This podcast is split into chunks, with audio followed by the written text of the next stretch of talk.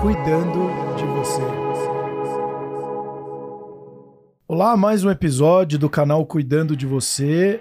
É, Eu perdi um pouco o raciocínio aqui, porque a gente vai falar de cânhamo, vamos falar de Cânhamo. mushrooms, É. smart mushrooms. Smart mu E eu não mushrooms, lembro, magic e eu não lembro o que a gente ia mushrooms, falar, com- Camila. Olha, É melhor eu- você apresentar. Eu, eu também tô um pouco perdida, até porque tomei uns shots ali. Depois a gente vai mostrar os shots. Mas a gente tá aqui, eu não sei se ele é o Dr. Cânhamo ou Dr. Mushrooms, mas ele É. é tudo, gente. E eu vou apresentar, vocês vão achar que ele tem 95 anos, mas não, ele tem 30. E é o Lorenzo Rolim da Silva, que é Prazer. engenheiro agrônomo. Ele é presidente da Associação Latino-Americana de Cânhamo Industrial, membro do board e cofundador da Federation of International Hemp Organizations. E ele é co-founder da Smush Smart Mushrooms, que é uma empresa de suplementos alimentares com co- cogumelos nootrópicos. Nootrópicos. Exatamente. Tenho várias dúvidas já. Só nessa apresentação eu já quero começar. O que, que são cogumelos nootrópicos? Cânhamo, cannabis, maconha. Então, bem-vindo, Lorenzo. Muito obrigado, pessoal. Um prazer estar aqui com vocês. Vários dias escutando esse podcast de É. fora e, e nervoso de estar aqui presente dentro dessa sala. Então é uma honra estar aqui com vocês, muito feliz de, de poder contribuir para o podcast de vocês e Bora fiquem à falar. vontade Ah, para começa perguntar o que começa vocês falando. precisam. Como é que você chegou aqui nessa, como presidente da Associação de Cânhamo? O que te trouxe para É essa porque o área? cânhamo, né? Porque o Exato. cannabis, Então. enfim. Então, uma história um pouco longa, mas vamos lá. É, eu fazia agronomia, Universidade Federal aqui no Brasil, tradicional, né? A gente aprende o que é soja, milho, café, algodão, trigo, arroz, né? Agricultura normal. É, aí em 2014, é, eu ganhei uma bolsa para estudar na Universidade da Califórnia, é, do governo brasileiro, e fui estudar na Universidade da Califórnia. E nessa época, 2014 para 2015, é, na Califórnia funcionava aquele modelo da carteirinha para ter Uhum. acesso. Uhum. E foi a primeira vez que eu cheguei num lugar e eu vi um mercado legal de cannabis. Sim. Legal no sentido de legalizado. Legalizado. E eu não, não sabia que era nem possível. Você imagina, um menino do interior do Rio Grande do Sul. Eu cheguei lá e falei, meu Deus, que isso, né? E aí fiquei curioso e fui atrás da indústria. Marquei uma consulta com o médico lá, peguei a minha carteirinha, fui no dispensário. A primeira vez que eu entrei no dispensário, assim, atravessei a rua do, do consultório do médico com a carteirinha, entrei no dispensário. Tinha uma senhorinha com andador, assim, andando dentro do dispensário, com cabelinho branco. Eu fiquei, nossa, que coisa bizarra, tipo, a minha avó aqui. E Quer dar dois bolinhas também? não, uma- uma- foi, muito, foi muito chocante, assim, pra mim, sabe? E aí aquilo virou minha cabeça. Eu, ali eu pensei, meu Deus do céu, existe um mundo aqui que eu não conhecia. Comecei a, a- a entrar mais no mundo, né? Eu tinha um colega de, de classe lá na Califórnia, numa das disciplinas que eu fazia, é, que a família dele tinha uma fazenda de cannabis no norte da Califórnia. E eles vendiam para dispensários. E aí eu ia, às vezes, final de semana lá ajudar, trimar, a- trabalhar na fazenda. Era pago em flores. Ó, trimar aqui, quem, quem, acho que alguns viram, mas nem poucos não viram, ele fez um dedinho assim de corte com a mão. Provavelmente deve ser dar uma parada. É, né? é, quando você colhe, você tem que tirar as folhinhas, assim, a gente chama de Uhum. trimming. E que literalmente significa poda. Uhum. E, enfim, a gente. Eu trabalhava com ele às vezes, final de semana, quando não tinha aula, eu ia lá para a fazenda deles, eu trabalhava. E na faculdade eu trabalhava no setor de cultivos protegidos. Então, cultivo em estufa, cultivo em sala fechada, a gente estudava esse tipo de coisa. Tinha um projeto da NASA dentro do, do, do setor lá, porque eles literalmente precisavam entender se dava para. Como cultivar plantas em ambientes Fechados. totalmente fechados. né? Uhum. Porque você tem que reaproveitar 100% da água, porque no espaço você não tem uma torneira para ligar. Então, eram uns projetos bem malucos. E, e aí isso meio que uniu as duas coisas, porque na época a cannabis era só cultivada em locais fechados, né? Uhum. Não era, não se falava muito em cultivo de campo. Sim. É, Embora existisse fazendas, mas você falava de cannabis na época, as licenças eram tudo. Local tinha que ser fechado com segurança, com biometria, só com lâmpadas, etc. E aí eu meio que entrei de cabeça nesse mundo, porque eu tava lá no, no olho do furacão, né? No norte da Califórnia. Sim. E aí voltei pro Brasil, depois acabou minha bolsa. Eu cheguei aqui numa depressão tremenda, que eu saí da Califórnia para voltar pro Brasil. E cheguei aqui e pensei, cara, eu vou voltar para lá, eu vou trabalhar com cannabis. Eu cheguei com essa convicção, né, época 2014 para 2015. E eu pensei, eu vou trabalhar com cannabis. Só que na época não era federalizado nos Estados Unidos. Uhum. Então não tinha como voltar para lá trabalhando com visto. Você tinha que ir legal e ficar trabalhando numa fazenda de um amigo seu, que eu poderia fazer. Só que eu queria ir legalizado, não queria ir sem nada. E não consegui. Aí acabei, por sorte da vida, conseguindo trabalhar em projetos aqui. Então, trabalhei em projetos aqui no Brasil. é, né, eu trabalhava para uma empresa holandesa aqui no Brasil, num projeto de cannabis medicinal. é, Meu primeiro emprego, literalmente. Minha carteira de trabalho, meu primeiro emprego era numa, era numa empresa de, de cannabis medicinal. E na época se tinha toda uma expectativa de cultivar no Brasil, de cultivar na Sim. Colômbia, de cultivar no Uruguai. Eu fui, eu trabalhei também depois para Canopy Growth, né, que é uma das maiores do, do Canadá. É, trabalhei num projeto deles aqui na América Latina. Só que na minha cabeça de quem estudou agricultura tradicional, soja, milho, arroz, trigo, eu via o potencial do Brasil não tanto no medicinal, eu via o potencial do Brasil no cânhamo, que a gente está falando de, de grão, né, de fibra natural, de, de usar o cânhamo para outras finalidades que não a médica ou recreativa. E eu sempre achei que tinha um potencial tremendo ali. E aí, nesse meio tempo, eu acabei virando consultor. Depois, eu saí das empresas e fiquei trabalhando por conta própria. E eu entrei e comecei a pegar projetos de cânhamo em outros países. Eu trabalhei para uma empresa da Austrália, depois eu fazia projeto bastante lá na região Austrália, Nova Zelândia, e lá estava começando o cânhamo alimento, que a indústria de suplementos na Austrália é muito forte, né? E, e proteína de origem vegetal é bem valorizada, então eles estavam cultivando muito cânhamo. E eu comecei a pegar vários projetos lá, e eu pensei, cara, não é possível que eu faça o projeto da Austrália e eu não tenho projeto para fazer aqui na América Latina. Sim. E aí eu comecei a frequentar algumas, né, é, convenções, eventos. E aí eu fui na convenção da é, Associação Canadense de, de Hemp, que é a maior do mundo, porque o Canadá é o maior produtor de, de cânhamo, de grãos mesmo para alimentação. E nessa convenção, é uma convenção gigantesca, num hotel lá em Calgary, é, sei lá, tinha uns 800 mil pessoas, assim, uma convenção realmente grande. E eu tava numa mesa sentado falando com o presidente da associação. E ele falou pra mim, não sei se você sabe, mas você é o único latino aqui. E eu, como assim latino? Não, não tem ninguém nem do México. Jura? Não tem ninguém. É só canadense e americano, uns europeus, uns chineses e você. E aí eu falei, nossa, que bizarro, como que não tem ninguém aqui? É uma convenção gigante, né? pelo menos uns colombianos na Lógico. época, né? Já, já, a Colômbia já Che era Guevara, aberta. sei lá. Alguém o- tinha que estar lá. O, o Chapo. E ele falou, cara... Brincadeira, não, é broma, por favor. Por favor, É, não. senão, senão minha família vai ser, né? É, você receber uma ligação daqui É, a pouco, tá você vai ter que sair. Mas enfim, gente, eu me perdi, eu contei uma história estu- estupidamente longa. Mas aí ele sugeriu pra mim, cria uma associação, a gente te ajuda, a gente dá apoio e, e para falar, sei lá, cria associação brasileira, associação sul-americana, latino-americana, inventa o nome aí, não tem nenhuma mesmo, né? O que eu inventasse ia ser a que tinha. E aí, enfim, voltei pra, pra cá pensando nisso e eu acabei, uns seis meses depois, falando com pessoas suficientes para montar o projeto e a gente montou. E aí, desde 2020, né, o ano que começou a pandemia, a gente começou também a Associação, Cana... Associação Até, Latino-Americana é, de até antes de perguntar o que que, qual era o objetivo de você criar essa associação, né? Mas é, uma curiosidade que eu li um livro que eu acho super interessante também o mercado, porque quando eu estava com a empresa de suplemento alimentar, a gente estava pensando em começar a desenvolver suplementos à base de, de, de cânhamo, né? Uhum. Mercado quentíssimo É. Estados Unidos. É, exatamente, porque a gente ia muito para os Estados Unidos, a gente tinha uma parte da operação que ia muito para lá, patrocinava Uhum. eventos nos Estados Unidos. E eu li um livro, e é super interessante, que na verdade o cânhamo, ah, você tinha. A Adidas chegou até a fazer aquele Adidas Hemp. Sim, A Nike, tem, a Nike tem um agora que é quase 100% É, hemp. então, e a fibra do, do- da linha, né, ela é Uhum. muito mais resistente do que o algodão. Sim. Mas historicamente, quem é, é, arrebentou com a indústria do cânhamo foi os Estados Unidos, criando Hollywood, né? Estados Unidos é bom nisso. Então, o que, que eles Uhum. fizeram? Era muito comum nos, no Oriente Médio, é, é cultural deles, em guerras, eles estarem fumando rachixe. É, hashish vem de... Hashish é uma palavra árabe.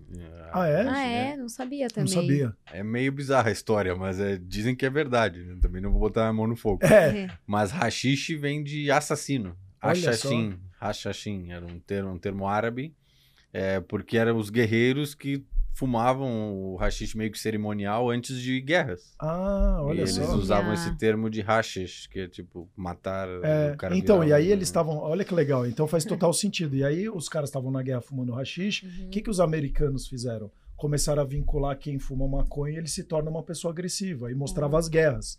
E aí eles pegaram, criaram a Dupont, a empresa de algodão, maior empresa de algodão do mundo, É, e não quebraram só- a indústria do, do cânhamo, que fazia é, é, tecidos Essas muito mais Não, resistentes. Você tá melhor. correto, mas você só errou uma coisinha. Não, por favor. não foi só o algodão. É, a Dupont começou a fazer nylon. Começou a fazer Ah, fibra isso, desculpa, sintética. nylon. Hum. Fibra sintética, exatamente E isso. A partir do petróleo. Isso, e exato. eles precisavam Então tá certo. ter uma reservinha de mercado um pouco melhor. Aí eles baniram o cânhamo, né? Falavam que o cânhamo era uma droga que deixava as pessoas violentas, Isso, deixava exato. as pessoas malucas. Olha, A história do Reefer Madness, né? Você É. fumava e você ficava vídeos sensacionalistas dos anos 40.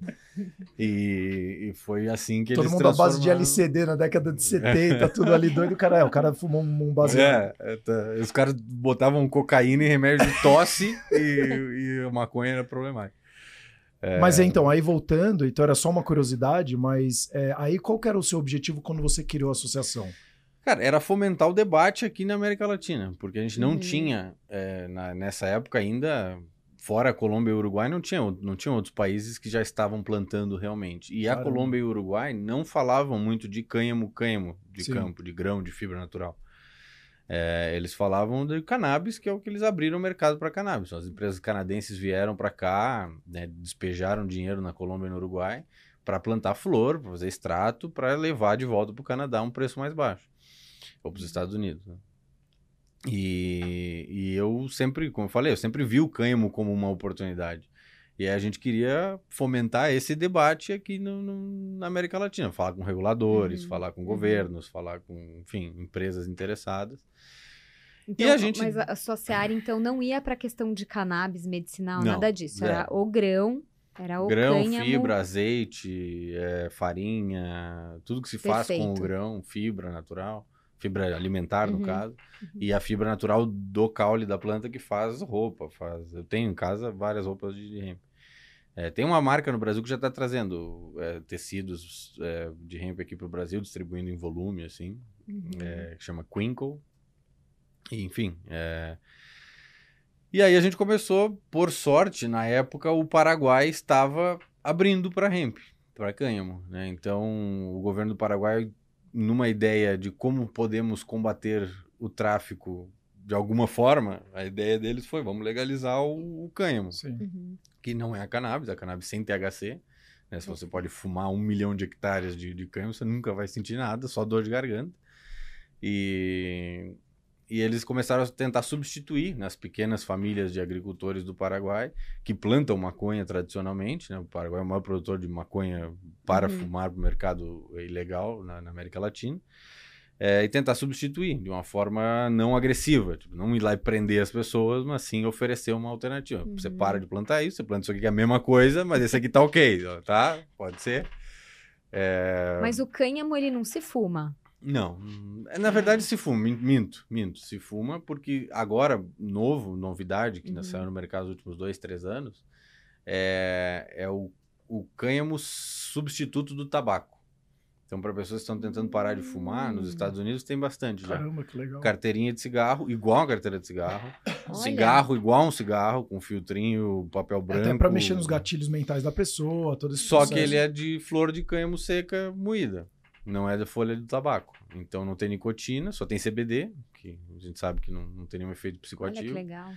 E, é isso, a pessoa, o gatilho de fumar, de ter uma Uhum. carteira de cigarro, de acender o cigarro, fica ali e já tem estudos bem é, feitos com bastante gente nos Estados Unidos que provam que a pessoa começa a fumar bem menos. Você fumava 20 cigarros, você passa a fumar 5 de cânhamo num dia e eventualmente se quiser parar, você para porque aquilo ali não vicia. Então, o- o- quando você fala psicoativo, é o que deixa né, a pessoa doida, quer dizer que não, não, não tira do eixo, né, mas que te, te, te muda um de alguma efeito forma. É um efeito. neuroativo. é, Uhum. então é o THC que faz isso. É o THC. E Perfeito. no, o cânhamo, ele tem qualquer um dos outros canabinoides que não são psicoativos. Né? CBD, CBG. C- Hoje em dia a gente conhece vários, né? Normalmente se fala. ah, não em- tem só o. CBD. Não, tem vários. Na verdade, literalmente tem cento e alguma coisa. E aí o óleo, que hoje se falam muito do, do óleo, né? Então, esses óleos, ele é o que? É a mesma forma de quando você faz um óleo de uma azeitona, você faz o processo de, de extrair... É, aí tem, tem dois óleos pra gente separar bem. Vamos falar azeite e óleo. Tá. Azeite Uhum. feito da semente é Uhum. literalmente como o da azeitona. Você pega a semente do, do cânhamo, moe ela numa prensa fria e vai sair azeite, porque ela é uma semente oleaginosa. Uhum. É, depois refina, fica um azeite igual de oliva. Para alimentação, tem nenhum efeito de nada, tem um teor muito baixo de canabinoides, porque não fica nada nele. É, e ele vende, por exemplo, no Paraguai ou na Europa ou nos Estados Unidos, Sim. no supermercado. Você tem lá azeite de canola, soja, oliva e cânhamo, como se fosse qualquer outra Não, é coisa. impressionante como o mercado de comida é gigantesco. Gigante. Nos Estados Unidos é brincadeira. Verdade. E, e todo mundo acha, ah, vou comer, vou ficar doidão. E não. Não, A própria a orelha do Mike Tyson, né? Tem um snack Aham, na orelha dele com hemp aham. também, é. É, ele se lançou de cabeça É, nisso. né? lógico, Ele tem é. um- uma fazenda enorme lá e, e tudo dele no mercado recreativo, Califórnia mesmo. E aí tem esse outro óleo, que é o óleo da extração das flores, aí pode ser de cannabis, que tem THC. Uhum. Perfeito. Então você pega as flores, tem vários métodos de extração, você extração alcoólica, né, com- se dilui no álcool e depois Uhum. seca, extração com CO2, você pode tirar com gás carbônico, uma prensa, não é numa prensa, mas é num um ambiente pressurizado, assim, coloca a flor dentro, passa um CO2 e ele extrai os compostos. É, pode ser prensa de calor, literalmente você bota no meio de um negócio quente, espreme e ele sai. Uhum. E isso é um extrato rico em canabinoides, que é usado para medicina, que é usado para no mercado recreativo nos Estados Unidos, é usado como, Sim. como um extrato recreativo. E, mas a gente nunca falou muito sobre essas coisas. A gente ficou se ateve ao cânhamo para falar de cânhamo, e aí o Paraguai estava abrindo, né? E a gente foi para lá e começou a tocar um projeto Associação Latino-Americana dentro do Paraguai. E aí os vídeos que você de casa não vai ver, mas que eu tava mostrando para eles antes da gente entrar aqui. É impressionante. é metade do planeta de plantação de Eu acho que ele é da cânhamo, família do gente. El Chapo, É verdade, né? eu, Porque- eu vi isso. São Meu milhões e Deus. milhões de hectares intermináveis. É, são vídeos de drone que a gente fazia das fazendas para monitorar a fazenda. E é grande, assim, é um drone andando quilômetros e quilômetros e é só cânhamo, Uhum, cânhamo, cânhamo, uhum. cânhamo. Então, assim, foi uma experiência bem legal. E com esse exemplo do Paraguai, a gente conseguiu destravar muita coisa na América Latina, né? Uhum. É, a gente conseguiu é, mostrar através do exemplo do Paraguai, né, transicionando de um modelo de você ser produtor de maconha para o mercado ilegal da América Uhum. Latina inteira para cânhamo, e a gente indo justamente nessas famílias de pequenos agricultores. Hum. É, porque a gente, a gente é acostumado no Brasil, até pela como a mídia trata o tema, que essas pessoas são criminosas, né? eles plantam maconha. Mas se você vai lá e vive a realidade deles, você vê que eles não É são história. criminosos. São agricultores. Eles são agricultores pobres. Exatamente. Isso. E aí, no meio do nada, no Paraguai, não tem nenhum monitoramento, a presença do governo é mínima, né? O governo do Paraguai é muito. Ele não interfere, basicamente, muito na vida do cidadão. E as pessoas têm uma opção: você pode plantar milho, você pode plantar mandioca, ou chega um cara lá com um saco de Uhum. supermercado com semente de, de maconha e te dá. é, Você planta pra mim, eu, eu passo aqui daqui três meses pra pegar, tá bom? Tá bom. E vai lá e pega. É uma coisa normal, assim, inclusive uma história engraçada, mas no Paraguai, eles, tradicionalmente, eles veem a maconha como um remédio. Que legal. É, só que se você dilui ela no álcool, eles acham que é, o errado é fumar. É, que até não tá errado, né? Você pegar um prensado e fumar é o que a gente considera errado. Uhum. É, mas em- lá no interior é muito comum as pessoas terem em casa é, uma garrafa, sei lá, uma PET de, de reutilizada, assim, de Coca-Cola, é, com um líquido verde dentro. E aquilo ali é, é o prensado diluído no álcool e eles usam para passar na dor no joelho, na dor nas costas. Ah, na eu já dor- achava que era pra beber. Não, pra, é pra esfregar, literalmente. Pra você esfrega, com, como é álcool, a pele absorve aquilo ali rapidamente e passa a dor. E Que é legal. comum, assim, as pessoas, tipo, velhinho que é totalmente contra a maconha, acha que é coisa de maconheiro, mas ele tem uma garrafinha em casa que ele usa. Que legal. E eles compram isso da polícia. Paraguai é muito engraçado. E você tem as delegacias, eles fazem apreensões, né? Sim. Tem lá quilos e quilos e quilos. o- E aí, para aquilo não ir fora, para aquilo não ir fora, é só você comprar um galão de álcool, vai na delegacia. Ah, o que? Vim, vim pegar um pouco de, de coisa pra fazer remédio. Ah, tá. Eles pegam um tijolão lá de um quilo, quebram dentro de uma É. bacia, você vira o álcool, deixa um tempo ali, depois você posta num funil e leva pra casa. Caramba. É normal, normal. Inclusive pago em trocas, assim, tipo, já vi gente trocar por linguiça, por carne, mesmo? por. Não, é, não precisa me pagar, você só chega pro policial lá e troca por alguma coisa e pega. E agora, não, não sei nem se fica super à vontade se não puder falar. Mas essa coisa, quando você. Lógico, tudo, todos os mercados você tem muito lobby. Sim. Mas quando você começa a mostrar para os governos, né? E aí você vai fazendo esse trabalho dentro da associação, até porque era na América Latina. Você começa a mostrar os benefícios e trazer essa outra visão. Às vezes a- a- existe uma limitação ou um bloqueio por conta de falta de conhecimento, né? Não, é 100%. 100%. Falta de conhecimento. Assim, a gente já viu várias vezes que os políticos têm vontade de fazer, eh, ou né, gostariam de fazer, mas eles não sabem o que eles estão falando. Eles não têm a menor ideia do que é cannabis, do que é cânhamo. Para eles foi Porque tá sempre ensinado. vinculado a tráfico. Para eles né? foi ensinado que é crime, Mercado é legal. tráfico, é droga e eles jogam nessa mesma caixinha mental de, sei lá, cocaína.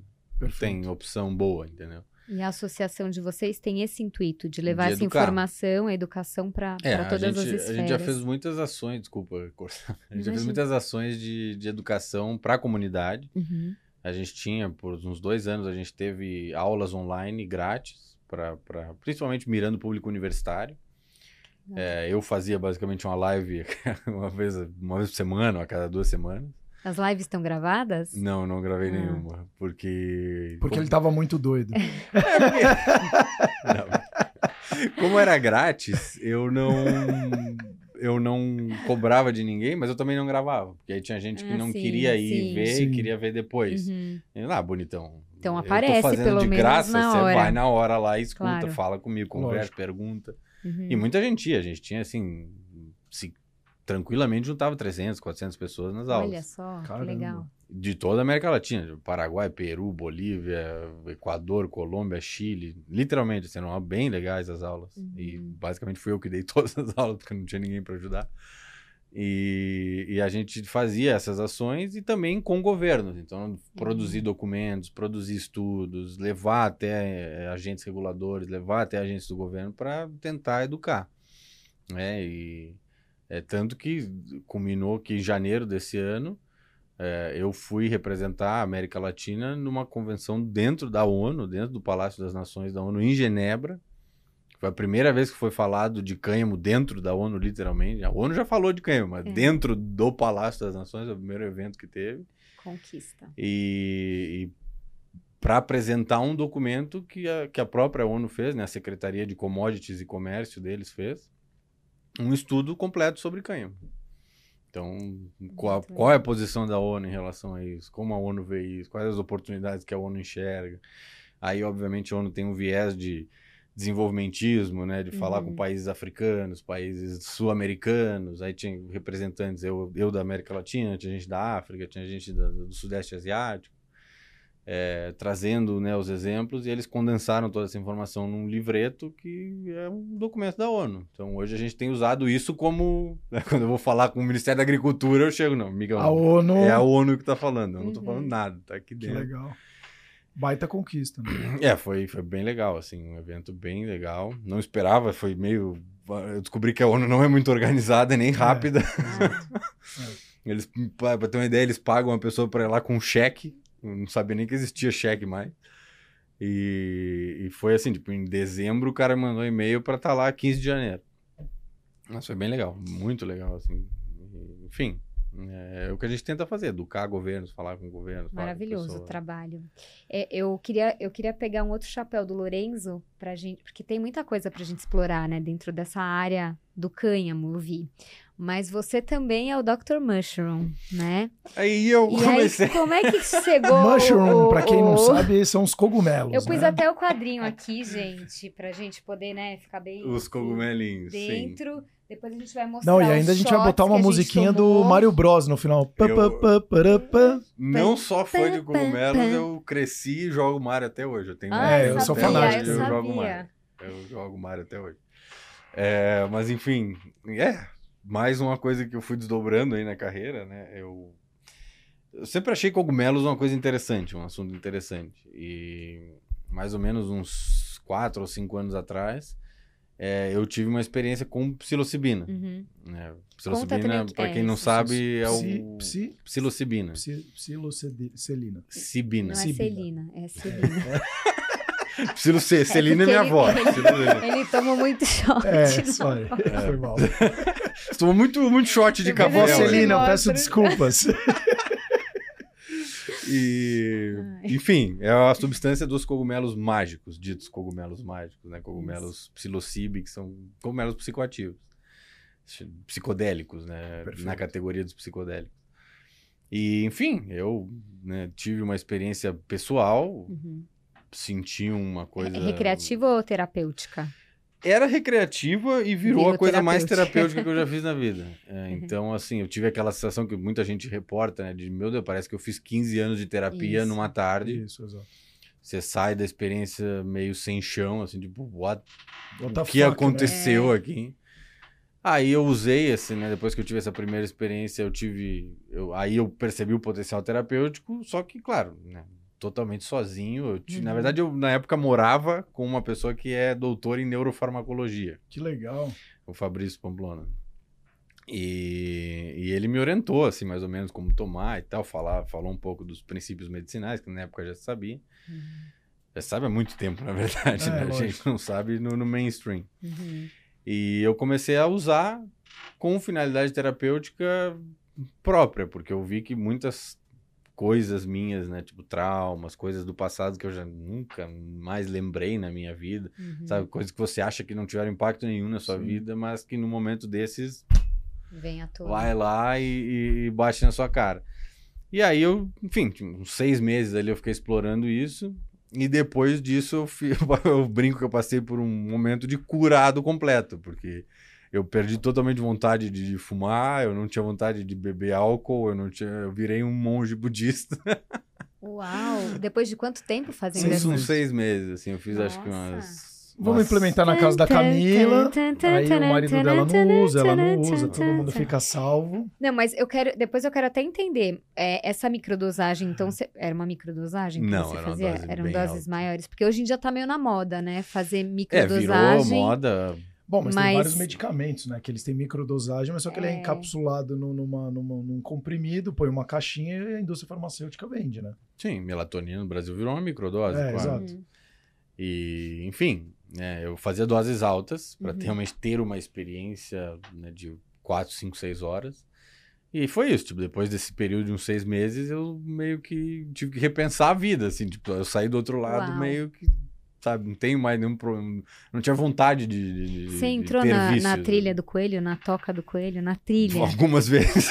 Porque o Lorenzo também Que que é tem um isso? podcast que chama Na Ah, Trilha tá, do ah, Coelho. sim, é verdade. eu falei, deve ter sido ali que ele entrou na Pô, trilha. Você chegou na toca do coelho, eu falei, que que é isso, cara? Que, que lugar é esse que vocês estão chegando que eu não cheguei Gente, ainda? eu não sei, as minhas Você não tomou shot As suficiente. minhas conexões neurais, elas Você estão não muito tomou. ativadas. É, exato, exato. Eu já tô ali, exato. né, me sentindo Alice, que encontrou com ele. Não, mas, mas ó, só. Mas isso foi só um preâmbulo. Não, não é, mas de eu, quero chegar- só fazer um parênteses, porque eu vi um documentário na, na- no Netflix, eu achei super interessante, que é uma- o maravilhoso mundo dos cogumelos, era isso? É Fantastic, Fantastic Fungi, É, que eu não sei qual é a tradução, pode ser que É, seja o acho isso. Fantástico é o Mundo mundo dos- do- fantástico dos É, alguma fungos, coisa uma dos, coisa fungo, dos fungos, isso. É maravilhoso E mesmo. eu achei super legal que o fungo, na verdade, ele meio que é a morte e a vida. Uhum. Então, é, eu achei sensacional, porque quando você fala de.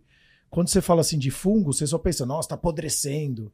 E na verdade eles mostravam os animais se decompondo, e aí nascia um cogumelo, ou as- a terra absorvia e saiu os fungos. Então ele tá, na verdade, trazendo mais vida agora. É, Então, os grandes decompositores. isso, decompositores. Eles, eles decompõem matéria orgânica, né? Até a gente sempre aprende sobre fungos muito quando fala de ciência do solo, que a gente aprende muito na agronomia.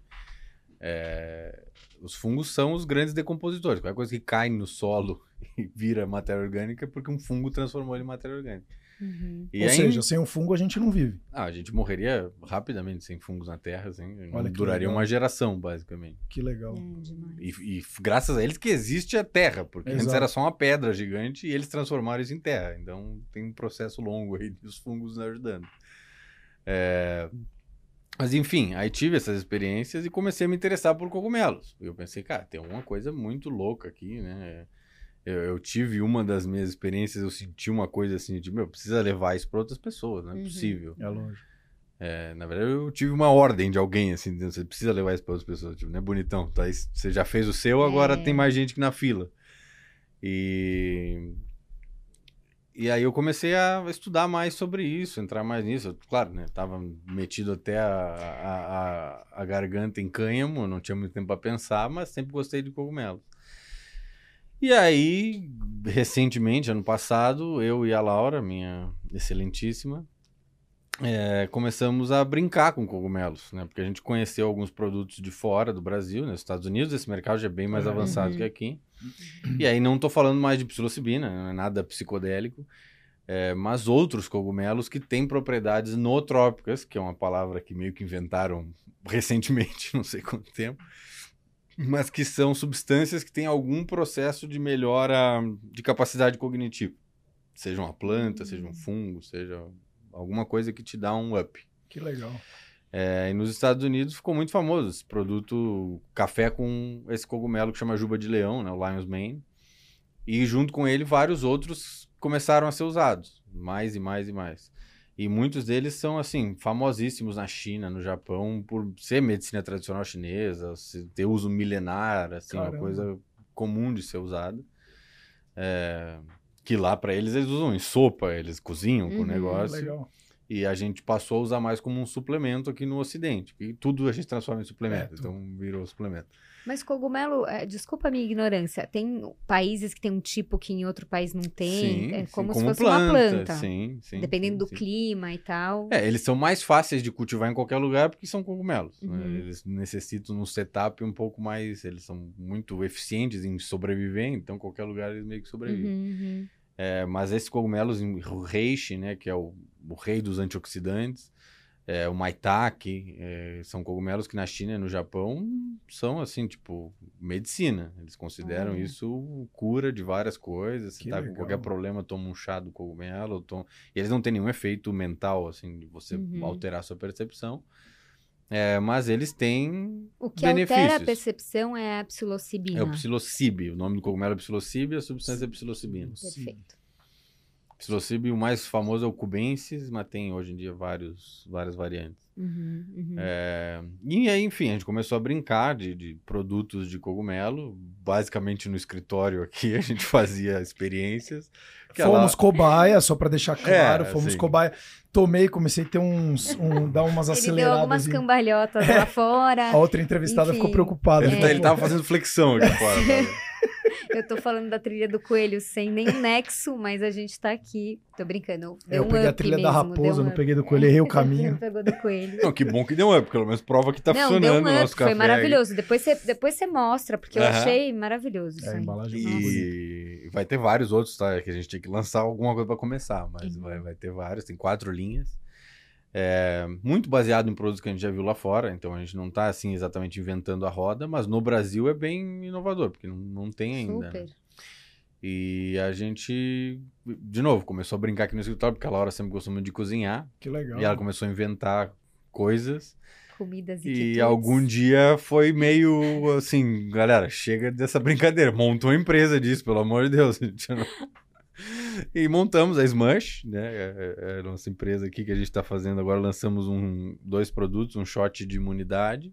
Né, E, dois- e esses dois produtos, cada um, o cogumelo que tem é, é de um tipo. É, aqui então. são dois produtos, tem três cogumelos. Uhum. É, no shot imunidade, a gente tem o Turkey Tail, tradução cauda de peru, não sei se alguém usa esse nome, mas o Nossa, Turkey você tomou calda de peru. Esse cara é uma bruxa. Ah, E, O e cara tá um. botando pata de não sei o quê. Você Não, tá é o nome do cogumelo. É que ele é abertinho, assim. Ai, parece e uma... parece uma cauda de peru, Ah, sabe? tá. O peru tem Sim. aquela, aquele rabo assim pra cima. E ele tem uma fitinha branca bem na ponta, que, Ah, legal. parece um peru, Sim. realmente. E, e o chaga, que é um cogumelo bem comum no norte da Europa e na Rússia, principalmente. Assim, ele dá nos troncos das, dos, dos- das árvores, né, dos Uhum. pinheiros. Uhum.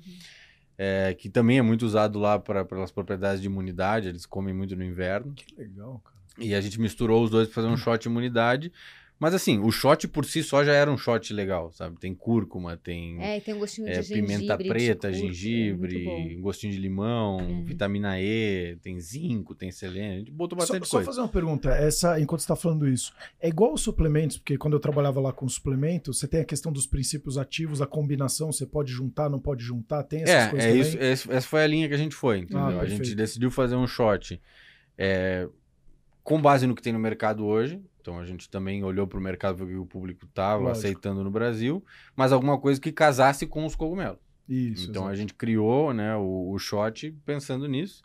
É por isso que a gente trouxe cúrcuma, gengibre, etc. Porque é o que as Uhum. pessoas têm feito shot hoje, pimenta preta. É, e junto com o Turkey Tail e o, e o Chaga, que tem um reforço de, de, de imunidade bem grande. Assim. Tem, enfim, tem pesquisas que demonstram que ele melhora a atividade do sistema imunológico. E tem alguma. é, alguém que não possa tomar como fala? É uma Quando- contraindicação. contraindicação, A gente isso. sugere. Ou efeitos colaterais. Não, a gente- É, A gente sugere consumo só acima de 19 anos. uhum. por, enfim, pela normativa atual da Anvisa e pelo que tem dentro do cogumelo, é mais seguro adultos consumir. Uhum, uhum. É, não acho que daria algum problema a criança consumir, mas, enfim, ele é Não, mas eu acho que por ter essa gengibre, ter, acho É, que dá tem- uma, uma acelerada no com- coração, Não, e aí e- a criança com já um É, batimento cardíaco muito mais e. Exato, ele é dosificado para adultos. Ah. Então, para uma criança com peso corporal menor, isso aqui seria, sabe, 300% do que ele precisa num dia. É, Uhum, Pode dar um uhum, problema. uhum. É, e no café, a gente fez um café funcional, que esse aqui é o que vendeu muito bem nos Estados Unidos. Que é um café com juba de leão, né? O Lion's Mane, que é o cogumelo talvez mais conhecido. Não vai dessa- sair, não vai pra África, lá mataram o leão, hein, pelo É, amor pelo de Deus. amor de Deus, não é uma juba de leão. É, não é uma fato. juba de leão, Eles né, tudo, todos eles têm no nomes, têm e- nomes de animais para me ajudar. É, mas não é um animal. É, tá? pelo amor de Um- Deus, é um tem uns cogumelo. aí rabo que do o cara tatu, não, Pega a juba do leão, põe no liquidificador e acha que vai ficar... Rabo do peru, juba do leão, É, é, tudo essa assim. combinação. E e é um cogumelinho bem bonitinho ainda, ele parece um pomponzinho branco, assim. É, Que lembra uma juba, óbvio. E a gente usa ele com café, é, porque justamente. Café e cacau, na verdade. Que foi É, onde parece começou. um cappuccino. É, né, parece mas- um. Ficou um sabor meio de cappuccino É. com especiarias, botou canela, pimenta Muito preta também. também, é, vitamina A, vitamina C, biotina, né? Vitamina Isso. B2. Legal. E.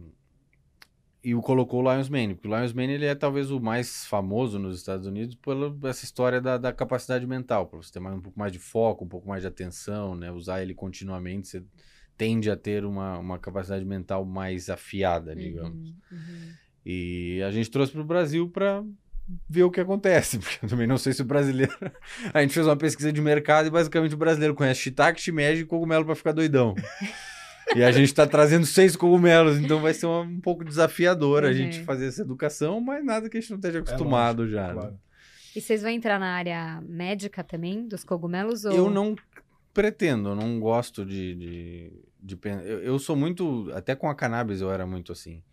É, uma coisa que me levou para o cânhamo foi isso. É, eu acho que a alimentação é a medicina. É, eu acho que a Perfeito. indústria médica, indústria farmacêutica, não tô, não sou conspiracionista também, Claro. mas, Mas eles muito, olham a doença, muito é você- tratar é. sintoma. você Isso, não está tratando a causa de muitas Exato. coisas ali, você está tratando um E sintoma. aqui você está prevenindo também várias coisas. Entendeu? Então, assim, com o cânhamo, eu tenho uma teoria de que por que, que muitas vezes a cannabis parece um medicamento milagroso? Uhum. Você vê casos de crianças que tinham epilepsias e Isso. nada resolveu, tomou 42 remédios, não resolveu, aí bota duas gotinhas do CBD na boca, a criança para. Ah. Isso normalmente, na minha visão, e até da doença, aquela que o meu nome vem da doença do filme, do óleo de Lorenzo, é, é uma deficiência nutricional. Ah, é uma primeira deficiência instância. nutricional? Não, eu, eu acho que muitas das doenças que a gente tem hoje em dia são deficiências nutricionais. Uhum. Porque cannabis era uma planta comumente cultivada. O nome cannabis sativa, Isso. sativa, eles colocavam esse nome depois de espécies cultivadas. O nome da, da- Hum. do arroz é Oriza sativa, a alface é Lactuca sativa, que Olha eram só. plantas Sabia. cultivadas. E, a cannabis era uma planta cultivada na Europa. E era muito comum. Então, ou seja, os animais comiam as folhas, e aí você tomava o leite da vaquinha que comeu, então tinha Não, cannabis. e olha, e olha que engraçado, eu entrevistei o, o- antes, né, o ano passado eu entrevistei o Mário Greco, né, que é da, da, da Cannabis Medical, e ele falou que a gente por historicamente já ter essa questão da alimentação ou de Uhum. fumar, seja lá o que for, a gente começou a produzir Os nossos próprios no nosso próprio cannabis dentro do corpo, que ajuda, inclusive, por isso que a gente também, parte dele ajuda a na gente felicidade. produz cannabis? É. Sim. Ah, eu não sabia dessa Por isso que a gente também. tem um lado da felicidade, de alegria, porque isso é um Mas que, princípio o que, ativo que, que, ajuda. produz cannabis Não, a no gente corpo? tem dois, duas classes de substâncias. Né? As, as substâncias são conhecidas como canabinoides, Isso. porque elas se ligam nos, nos neurônios receptores dos canabinoides e elas vieram basicamente da planta cannabis, eles deram esse nome. Uhum. É, só que depois foi identificado que existem endocannabinoides. Endo significa interno. Interno. É, o nosso corpo produz substâncias, a mais famosa é a anandamida, é, que ela age como se fosse um THC no seu corpo. Assim, ela não é tão potente É, quanto o. THC, Uhum. porque ela- até porque nada que é endógeno é tão potente. É, mas ela atua regulando vários mecanismos que a cannabis, se você consumir o CBD ou o THC, vão regular também.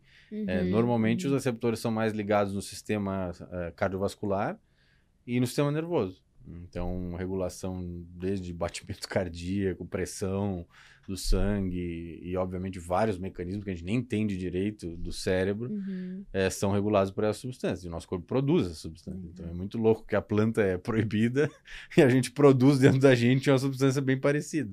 Exatamente.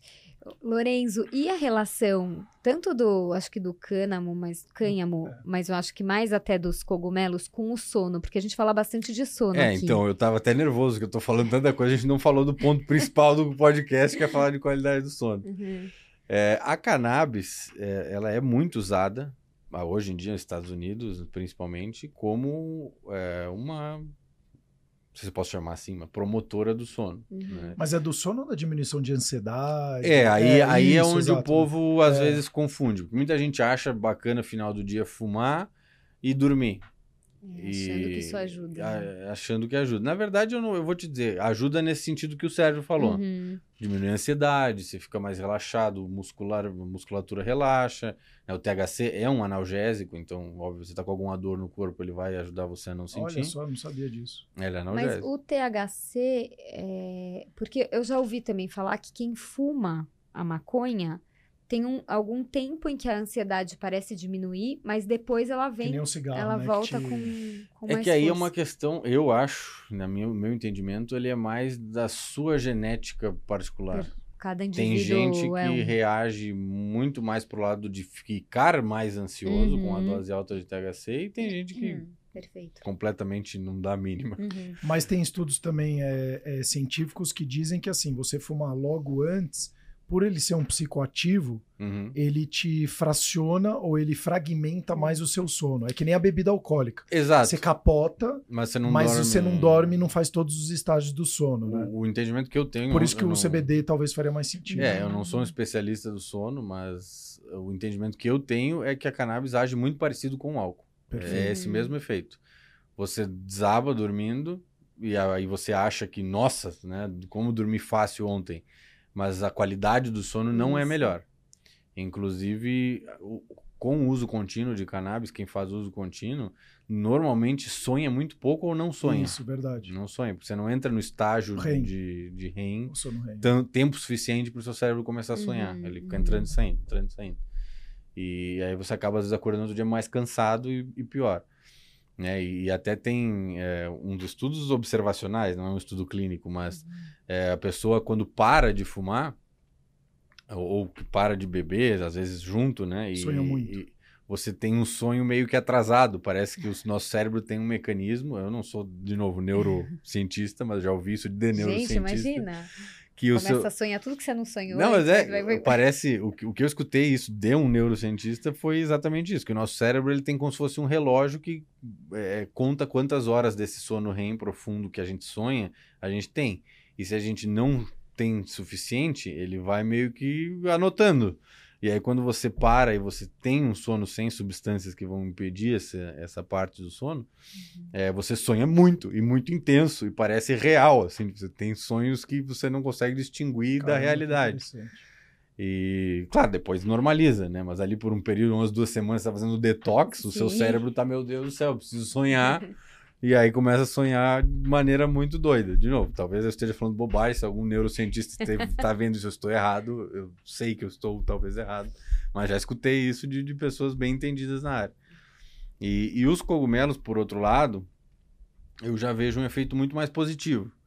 É, porque né, o Lion's Mane, por exemplo, né, o Juba de Leão, ele tem é, substâncias nele que já foram aí comprovadas que estimulam as conexões neurais, como a psilocibina também, só que de uma forma mais psicodélica. Uhum, uhum. É, então, com melhor é, conexão entre diferentes partes do cérebro, melhor a sua circulação no sistema nervoso central, você tende a dormir, todas as funções tendem a melhorar do seu corpo, mas o sono principalmente tende a melhorar.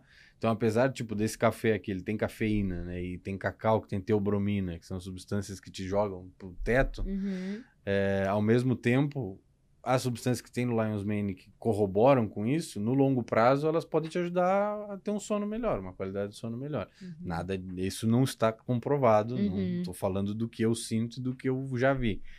É, mas é uma possibilidade e faz sentido com a lógica de como essa substância funciona, né? Uhum. promovendo mais conexões entre diferentes partes do cérebro, além de você ficar um pouco mais focado e atento e criativo, é, tende a você dormir melhor.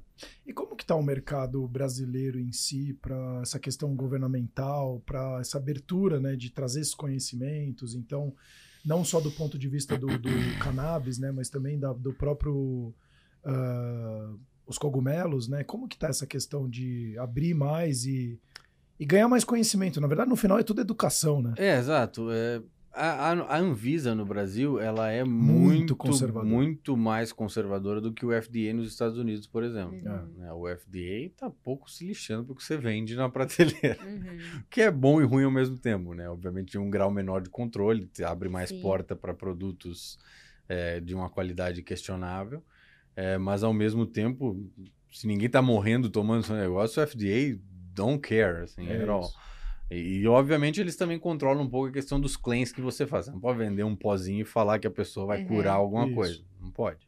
Mas pode vender, desde que venda dessa forma. É, e a Anvisa, pelo contrário, né? A Anvisa é muito mais conservadora, muito, segue muito mais uma linha europeia de, de, de, de regulatório. É, e por isso, né, esses cogumelos, eles têm uma certa barreira de entrada. A cannabis, até hoje, tem uma barreira gigante de entrada, né? Gente, apesar de a gente ter um mercado medicinal regulado, você tem alguma doença, você pode importar um produto de outro país regulado e usar aqui no Brasil com uma receita médica. Uhum. É, o seu médico tem que estar te acompanhando. Ele tem até que estar tá regularizado dentro do conselho para ser prescritor de cannabis. A prescrição é, é, isso, é retida, isso, tem exato. toda uma questão. É. É, já tem farmácia, mas só produtos importados. E, e para outros usos, como por exemplo nos Estados Unidos, o CBD, ele é um suplemento alimentar. O FDA não é uma substância é psicodélica, é não pode ser um medicamento. É uma substância então você encontra muito na, no balcão da farmácia melatonina com CBD nos Estados Unidos, Isso. super comum para é. sono. Uhum. E, e, é um produto que literalmente uma criança pode pegar da prateleira e comprar no caixa, não tem uhum. controle nenhum. Sim. É, ao contrário daqui, que isso aqui no Brasil seria um medicamento tarja preta, quase. É, exato. então, assim, é bem diferente essa, essa relação, né? Os uhum. cogumelos a gente está trazendo de pouquinho ainda, né? Imagino que até o público brasileiro entender o que é realmente o potencial desses cogumelos ainda vai uns anos. É, mas a gente achou que, que era uma coisa interessante de trazer, porque o mercado brasileiro de suplementos ele não é muito atrasado em relação ao mundo. Uhum. a gente é o terceiro maior mercado do mundo em suplementação Isso. alimentar. É, e normalmente o que está acontecendo em qualquer lugar do mundo, o Brasil já está ligado e pode ter assim um aninho, dois de atraso, mas chega aqui. Uhum. É, e os cogumelos é estranho, porque esses cogumelos já são usados, né, tipo, na China e no Japão há milênios, literalmente. Nos Estados Unidos já tem produto assim, café com cogumelo há 15 anos. E, e aqui nunca tinha chegado. Você não acha, é bem raro achar esses cogumelos aqui. Assim, uhum. Até tem alguns produtores aqui em São Paulo, principalmente, que plantam. É, se você entrar, tipo, no Mercado Livre, uhum. tem alguém que vende aí, mas normalmente é uma pessoa que, assim, vai ter em casa do que ele produziu 5, 6 quilos. 10 quilos, sabe? E acabou, não tem mais. Até ele colher de novo. É, então, assim, eu, a gente comprava aqui no Brasil, de fornecedores daqui. Uhum. E, e é raro de achar, assim, é difícil. Às vezes tá em falta, você fica três meses sem achar e acha alguém que tem. Então a gente está querendo aumentar esse mercado, porque a gente vê muito benefício. Tem esses cogumelos, tem outras aplicações que a gente no momento não tem muita intenção de explorar, é, mas se usa, por exemplo, alguns desses cogumelos em cosméticos, como fonte de beta-glucana, da, a saúde da pele. É, de novo, japonês adora cosmético, chineses adoram cosméticos, os mercados deles são gigantes, né, de deram cosmético. Sim. E alguns desses cogumelos são usados em formulações de produtos de pele, né? Uma coisa que no Bacana, Brasil também muito. nunca olhamos. Enfim, as inovações dentro da Anvisa, elas têm que vir do setor privado. A É Anvisa lógico. nunca vai regular Não. nada por conta Com própria. certeza. Então a gente quis dar esse passo justamente para forçar o Começar debate. Então, sim. né, estamos com processo de registro para todos os extratos. É, A gente está Uhum. usando seis cogumelos. né? Eu falei três aqui: o Lion's Mane, o, o Turkey Tail e o Chaga, mas também estamos usando o Maitake, que é um cogumelo japonês. É, o Reishi, que é o rei da- dos antioxidantes, e o Cordyceps, que é o cogumelo dessa série The Last of Us, que está fazendo sucesso aí. É o cogumelo que as pessoas viram zumbis por causa do fungo. Nunca vai acontecer, tá, gente? A, a série tem um. É um, último um pouco de Hollywood. É. Vai ser o do zumbi. É porque ele é um fungo que ele transforma insetos em zumbis. Isso ele realmente faz. Ele, ele, ele, Ah, eu vi um vídeo ele, sobre ele, esse é, ele é um fungo inseticida. ele Isso, ataca eu vi. insetos. E para nós vê os não cogumelos, os, os insetos comendo e ficando, tipo, perdendo umas partes deles, e mesmo assim não Ah, é e, isso, e eles, eles meio, o inseto meio zumbi. que morre e o fungo meio que toma conta do sistema nervoso é, dele. muito Caramba. maluco. E faz os insetos subirem em lugares altos, propositalmente. Eles não iriam naturalmente. E aí lá ele- o inseto morre e ele bota um cogumelinho na cabeça e psh, os esporos dele vão pra longe porque ele tá no lugar alto. Gente, essa parte eu não lembrava. É, os fungos são foda. E com a gente não acontece isso. Não, a Tá. gente não acontece. É bem específico de algumas espécies de lagartas e alguns outros insetos, não acontece. Tem outros fungos muito mais agressivos que nos atacam e que nos causam problemas Sim. bem graves. É, inclusive, é muito mais difícil matar fungo do que bactéria, por exemplo. Se a gente tem uma infecção fúngica, Verdade. é difícil às vezes curar. Caramba. E bactéria, claro, hoje em dia as bactérias estão melhorando, mas Sim. ainda assim é difícil. E, e a gente está usando o Cordyceps também, que é muito usado na China, é, pela capacidade dele de melhorar a oxigenação do sangue. É muito louco. Olha que legal. E os chineses tomam com propósitos um pouco questionáveis, eles acham que esse remédio se assemelha a um Viagra. É, circulação do sangue, né? Lógico, é. Dilatador, né, de veia. Mas a Mas gente deve não. fazer menos mal que o Viagra, ou não? Ah, com certeza. Gente, vamos lançar Mas a o gente não, não vai usar Via com esse mushroom. propósito. A gente não vai usar esse propósito. mush, mushroom A gente vai usar ele como um pré-treino, assim, uma Uhum. coisa atlética Ah, para você legal. fazer atividade física. Justamente porque seu sangue um pouco É, mais performance, oxigenado. né, deve- Performa. Que legal. Demais. Nossa, muito, muito top essa conversa, hein? Muito. Muito interessante. Amei. É, a gente falou de fazer tudo em um episódio, acho que já dá para fazer uns 3, 4, realmente. Nossa, foi demais. Mas, o, o Lorenzo, me fala uma coisa, até pra a gente estar chegando aqui na etapa final. Uhum. O, aonde que as pessoas podem encontrar, seja... Acho que aqui é só o, o, o cogumelo, né? Você não trabalha nada com a parte de cânhamo, né? É, então, cânhamo no Brasil hoje, como o alimento de cânhamo nunca foi regulado, a gente está numa briga de anos aí com a Anvisa e com o Ministério da Agricultura para regular os alimentos. Porque os alimentos já são normais em qualquer parte do mundo. O Brasil Uhum. é um dos países, poucos países que não tem. Né, se você atravessa a fronteira em Foz do Iguaçu para a Cidade Leste, no supermercado tem azeite, tem farinha, tem o grão inteiro, tem tudo.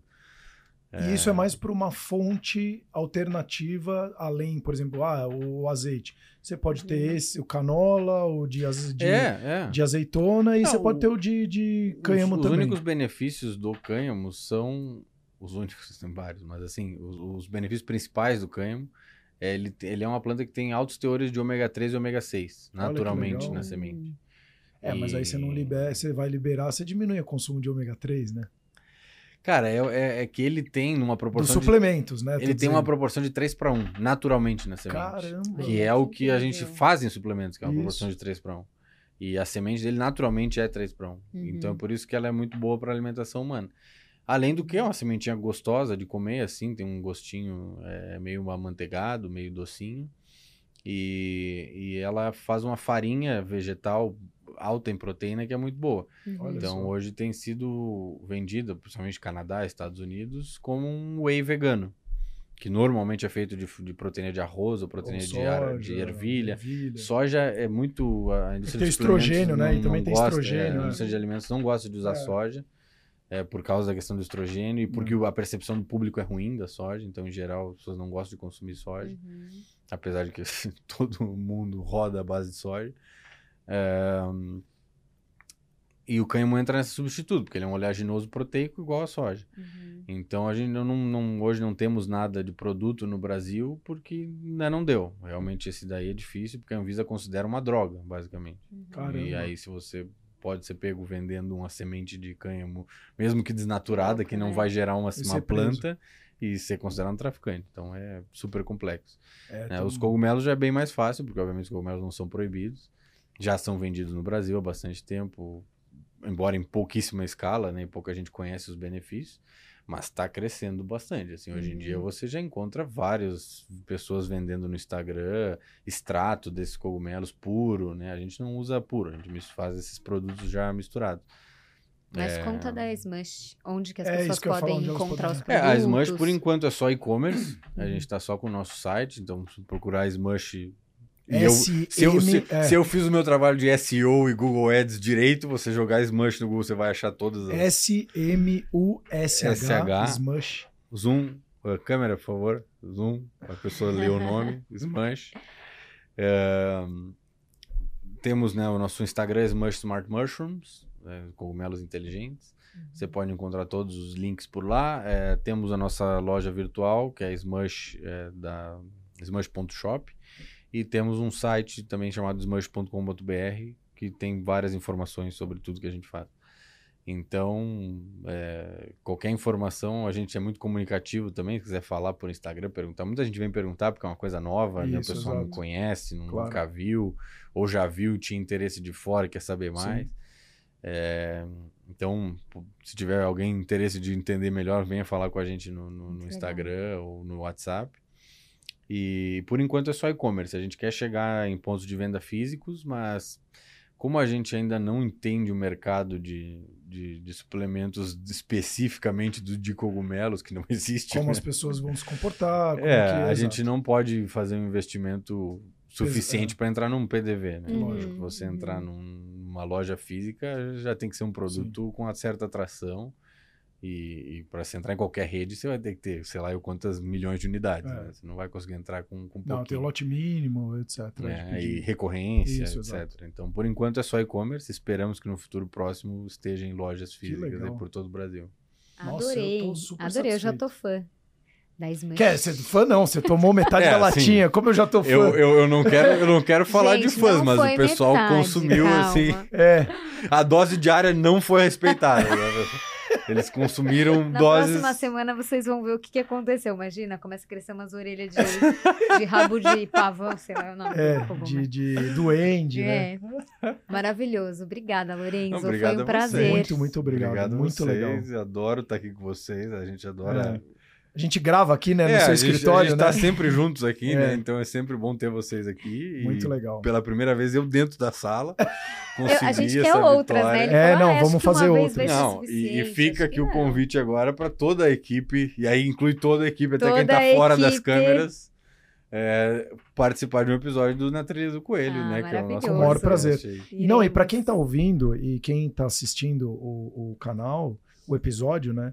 É, o quão importante é a gente ter a cabeça aberta para estudar coisas novas, né? Uhum. Porque às vezes a gente fala, pô, eu tô tomando aquele remédio, ele faz mais ou menos efeito, e de repente na, na, na sua cara tem um suplemento, Natural. uma coisa né, natural que vai fazer muito melhor para você, mas aí porque alguém falou, olha lá o cara, que absurdo. E muitas vezes a gente acaba deixando de melhorar a nossa saúde, seja ela 100%. mental ou física, simplesmente por ter preconceitos e não estar aberto a conhecer 100%. coisas novas, né? É, com, com cannabis eu vi isso várias É. vezes, várias vezes. Gente que era completamente contra achava um absurdo e aí algum parente ficou com alguma coisa se curou usando cannabis e a pessoa Não, e eu sou, Vira eu, sou- não, e eu sou ligado nos 300 e eu, e eu, eu fui pra Califórnia há uns cinco anos atrás e um amigo me apresentou o óleo. E eu fiquei assim uma semana fazendo um trabalho que, eh, inclusive a Alcor, ela surgiu lá, né? E foi surreal, assim, o, o- a diminuição da minha ansiedade, da minha agitação sim com o óleo. E eu não fiquei doidão, não deu nada, Ah, mas era CBD. simplesmente. Exato, era o CBD. Uhum. Então, às vezes, você fala, pô, tu vou usar pra ficar doidão. E muito pelo contrário. Então, às vezes, você tem algumas soluções alternativas que te ajudam um monte, mas é isso que você falou. Às vezes, por uma questão de preconceito ou qualquer coisa do gênero, você acaba deixando de melhorar, inclusive, a sua própria vida. né? É, é muita falta de, de conhecimento, né? A gente sofre muito com isso, não por acaso, é bem proposital, Lógico. na minha opinião, que, Claro. essa- que essa- esses conteúdos não são Não, pessoas mais ignorantes, elas são mais melhores manipuladas. né? Exato, exato, né? É. Em geral, não, É, não em só geral. sobre esse tema. E como o Marcos Lisboa fala, né? Isso aqui não é não, nada no Brasil por acaso, isso aqui é trabalho de profissional. É.